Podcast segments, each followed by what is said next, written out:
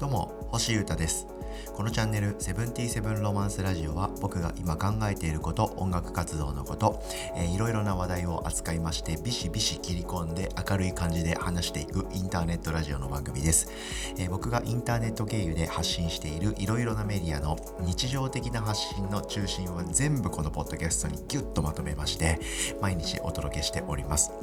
楽しい感じで聞いてもらえたらすごく嬉しいです。今日もよろしくお願いします。えー、まず活動についてのお知らせ2つありますんでさせてください。えー、どっちも YouTube なんですけど、えー、まず1つ目が、え毎週水曜夜8時みたいな感じになってきて、ちょっと僕は嬉しいんですけど、え僕の YouTube チャンネルで、えやっています。これもラジオ番組ですね。姿が見えるトーク番組というボブスレーラジオっつうのがありまして、それを今週もやります。はい、え今夜夜8時からですね、生配信でで、レギュラーゲストの氏家くんと2人で、ワイワイガヤガヤ年末トークでもしようと思っておりますので、はい、皆様、えー、お酒片手にぜひ適当な感じで見てください。はい、リアルタイム視聴コメントをぜひぜひすごく待ってますので、よかったらチェックお願いします。はい、あともう一つですね、これも YouTube で、えー、僕のえー、この社会において星優太はどういうふうに行動したかそして何を考えているのかみたいな感じでですね、えー、僕のそういう結構コアな部分に迫った、えー、ドキュメンタリー映像作品というんでしょうかね天竺通信というそういうシリーズがありまして、えー、それの第3回目、え10月から始まって10、11、12月3回目で、え僕呼んでいただきまして、えそれが公開されたばかりです。はい、えこういう映像見たかったとか、えあの僕が住んでる部屋ってこんな感じなのかとかそういうのがリアクションとして今んとこ届いております。はい、えー、僕が尊敬する矢野さん、えー、パイセン矢野さんによる新しい企みということで、初期に呼んでもらうのは嬉しいですね。はい、それに呼んでもらいまして、10分19秒で終わりますので、ガッと見れますんで、よろしければこちらも合わせてチェックしてみてほしいです。よろしくお願いします。さて、えー、今日もですね、え、2020年をまとめていくシリーズぶっ放そうと思っております。え、2020年ベスト概念編ということで、そういう話を言ってみたいと思っております。概念編ということで、えー、文字通り概念ですね。今まで僕が考えたこともなかったような発想とかそういう文化とかそういうもの手法とかいろんなものに触れてすごく衝撃を受け続けている人生なんですけど今年は特にそういうのがすごいあったような気がしていて、うん、で今まで長年ね思想を信じて疑わなかった価値観が崩されたりとかそれによっていろんなものが終わったり始まったりっていうね、え年でしたんでそれによってって僕もあったんですよ新たな概念僕の人生を変えるような概念との出会いということでこれは忘れられないし結構強烈だったしこれからの僕の人生もがっつりそれに導かれていくかもしれないなと思うのがありましたんでそれを3つご紹介させていただきたいと思っております。ということで、えー、星優太的2020年ベスト概念編、えー、3つ先言いますね、えー、まずは Apple 以外の選択肢ですね。はい、アップルってあの会社のデジタルデバイスのあの会社のアップル以外の選択肢。これが一つ。はい。そして、えー、海のある生活。まあ、イコール都心部から離れた場所で生きるってことかもしれないな。はい。これがもう一つ。はい。そして最後は、えー、貯金の仕方。まあ、支出管理とか、まあ、先取り貯金という概念というか、まあ、総じてお金に関することっていうところでしょうかね。はい、この3つがかなり僕の中で価値観に衝撃を与える概念でした。はい。えー、これ皆さんのこう暮らしや何かにもああっていう気づきにもしかしたらなるかもしれないきっかけになるかもしれないので、えー、ガツガツと話していきますんでよかったら聞いてください。はい、まず1つ目、えー、Apple 以外の選択肢ということで、えー、僕はですね、え、パソコンとかスマートフォンを持ったのが多分12、3年前ぐらいだと思うんですよね。多分20歳ぐらいかなになる頃だったんですけど初めて持ったスマートフォンは iPhone3G かな 3GS? うん？3G、うん、でしたし、え、初めて持った自分のパソコンは MacBook でした。はい、でそれから iPhone は何台も何台も新しいのに変えて Mac も MacBook からスタートして、えー、Air を買って、えー、今回はプロに行ったという風に言ってるわけなんですよね。で、えー、Mac のハードウェアを使うってことは必然的に OS 要するに脳みそですね。はい、ソフトウェアも Mac アップルが作っている iOS っていうのを使うわけでそれでずっとここまで来たんですけどいろいろね思うところありまして、えー、そこからちょっと脱却してみようかなと今企んでおります脱却というか、えー、まあやっぱりいろんな企業がかましてきてるわけで結構アップル一強ってわけでもなくなってきてる世の中が今あるんじゃないかなみたいな気持ちでおります。うん、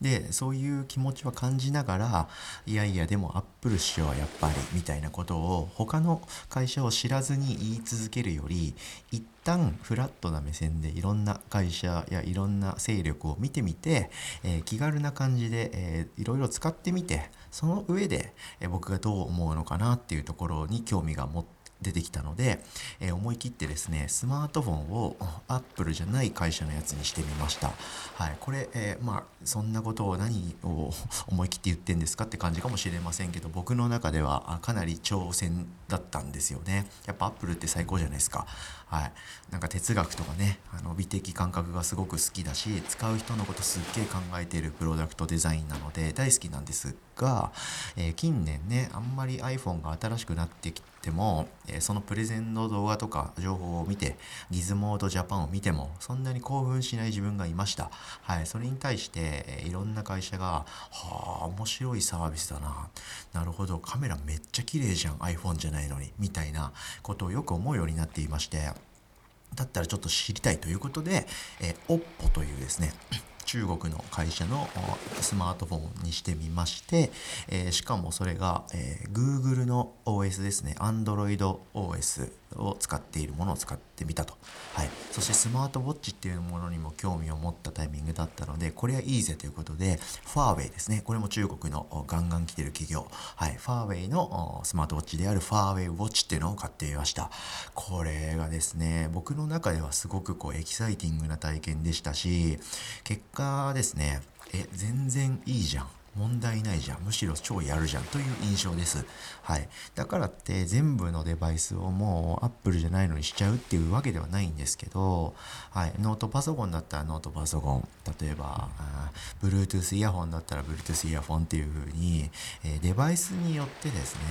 えかましてる会社って、えそれぞれあるなというような気がしておりますんで、えそのいろんな機材を全部 Apple で統一するのがかっこいいみたいなことではなくはい、それぞれですね、え良さありますんでそこをうまいこと取っていきながらもフラットな目線でいろいろな会社の製品を見ていった方が人生豊かだなとこういうふうに僕思いましたので、えー、今年はそういうことをチャレンジした初めての年だったので印象的でした。はい、ということで、えー、アップルは最高で僕好きなんですけど、はい、まあそれにあぐらかいてる僕側も良くないなということで、えー、いろんな会社のねあの流星を見守りつつついけてるデバイスといけてる OS と一緒に歩んでいきたいなというところでした。ということで、えー、概念編最初は、え Apple 以外の選択肢を持つようになったとこれでした。はい、次、えー、海のある生活ですね。これはもうその今言った僕の言葉が全てなんですけど海ってすごいっすよ皆さん圧倒的なスケールにやられちゃうというか一旦ね海に行くと大体の感情がリセットされますねはいで、えー、使えますよ海は、はい、海にすぐ行けるからっていうことで、え、ジョギングとかも朝早くて寒くても行けますし日の出が見えたら気持ちいいですし、はい、海があるからっていうんでちょっと散歩しようっつって運動できますし、はい、友達がこっちの、ね、移住先の鬼ヶ島に遊びに来てくれることもあるんですけどじゃあちょっとだらっと喋りましょうかって言ってカフェじゃなくてレストランじゃなくて海行くんですよ僕。うん、で海辺でボケーっと喋ってるだけでも、楽しいしいい時間が過ごせるし夕方も行けるし夜も静かな気持ちになっていけるしということで、えー、海は使えます。こんな言い方するのもあれですけど。で入らなくてこれですから。はい、海にひとたび入ってしまえば極上のリラックスエキサイティングなスポーツが待ってますからそういう意味で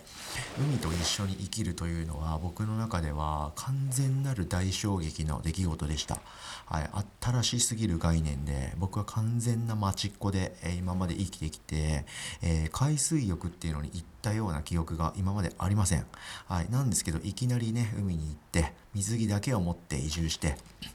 はい、入ってみて海に浮かんでるだけなんですけどぷかぷか浮かんでるだけでもすごく幸せを感じる。そしてこれらは直接的に僕はお金を1円も払わないでできると。いうことで これは凄まじい体験でしたね。うん、で海に入れることを優先するような時間で生きていくようになっています。僕は今。はい、でさすがにちょっと寒すぎてほいほい海も入れない季節が来ちゃったんですけど何て言うんでしょう。日が出てるうちに過ごすみたいな。はい、なんで夕方の4時半ぐらいになったら一旦外出て夕日を見ながら散歩するみたいな なんか新しい生活様式ですね。太陽と海に守られた暮らしをするようになっております。ということで、えー、なんで今更気づいたんだろう。もっと早くやってればよかった。いやいやこういう状況になってから行ったからいいんじゃないか。いろんな気持ちは交差しますけどとにかく今年以降ですね。海が近くにある場所で生きるっていうこの発想この概念は僕の中で人生を変える衝撃でした。ということで皆様何かチャンスがあれば海にねちょっと遊び行くとか、はい、もしね山の近くとか海の近くに行けるとかそういうチャンスがあれば是非掴んでみてはいかがでしょうか。僕みたいにもしかしたら人生が変わるかもしれない。ということで、えー、2020年ベスト概念編ということで海のある生活。これがでかかったです。そして最後はですね、えー、貯金の仕方を学んだ。これですね。はい。であのお金総じてねお金についての気づきとか学びっていうのは僕の今年の相当大きな発見というか新たな世界だったんでこれはこれでちょっと別エピソードでまたしっかり話そうと思っております。が先立って今日取り急ぎ伝えたいこの衝撃的な概念っていうのは貯金の仕方ですね。はい。冒頭でもチロッと言ったんですけど先取り貯金という概念を僕は知りましてこれがですね、えー古来から伝わる唯一無二の貯金方法だったみたいです。はい、人間って稼いだ額とほぼ同じ額の使うっていう風にできてるんですって。これ知ってました？はい、だからどんなに稼いでない人間でもめちゃくちゃ稼いでる人間でも野放しにしてると大体貯金の残高はゼロになっちゃうような生き物なんですね人間って。はい、えー、そんなことあるかなって思わないでしょみんな、はい、僕もそうなんですよ、はい、確かになというふうに。なので、え、1ヶ月暮らして残った金額を何万ぐらい毎月貯金できてればいいなっていう価値観で僕は今まで生きてきましたけどそういう気持ちで生きている以上ですね貯金っていうのはできないんですよ、はい、本当に爆発的に稼いでるたら別ですけどそういうことでもないですしとなるとどうするかっていうとですね天引きなんですね。はい、お金稼ぎますよね。で給料とかギャラとかいただいたらそのいただいた時点でもう何パーって決めとくんですよ。10%とか20%多ければ30%とかいろんなスタイルとか方法あるんですけど、まあ、任意のねパーセントを自分なりにもう決めちゃって、はい、いくらかとかは関係なくいくらだろうがその決めたパーセントはその額から先にもう抜いてしまってえー、貯蓄専用の別の口座にぶち込むと。そしてそこからは絶対に出さないというか手をつけないと。こういうスタイルがあるみたいで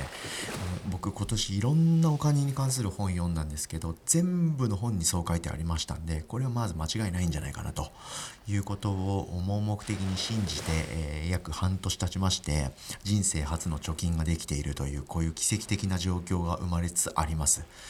というですね。まあちょっとお金の勉強を始めたことはかなり僕にとっての衝撃だったのでまた別エピソードで喋ろうと思うんですけどとにかくこういうことで僕に降り注いだ新しい概念としてはかなり強烈でした。ということで聞いてくれてありがとうございました。2020年ベスト概念編ということで Apple 以外の選択肢そして海のある生活そして貯金の仕方あこの3つが今年の僕にとっての衝撃的な概念でした。聞いてくれてありがとうございました。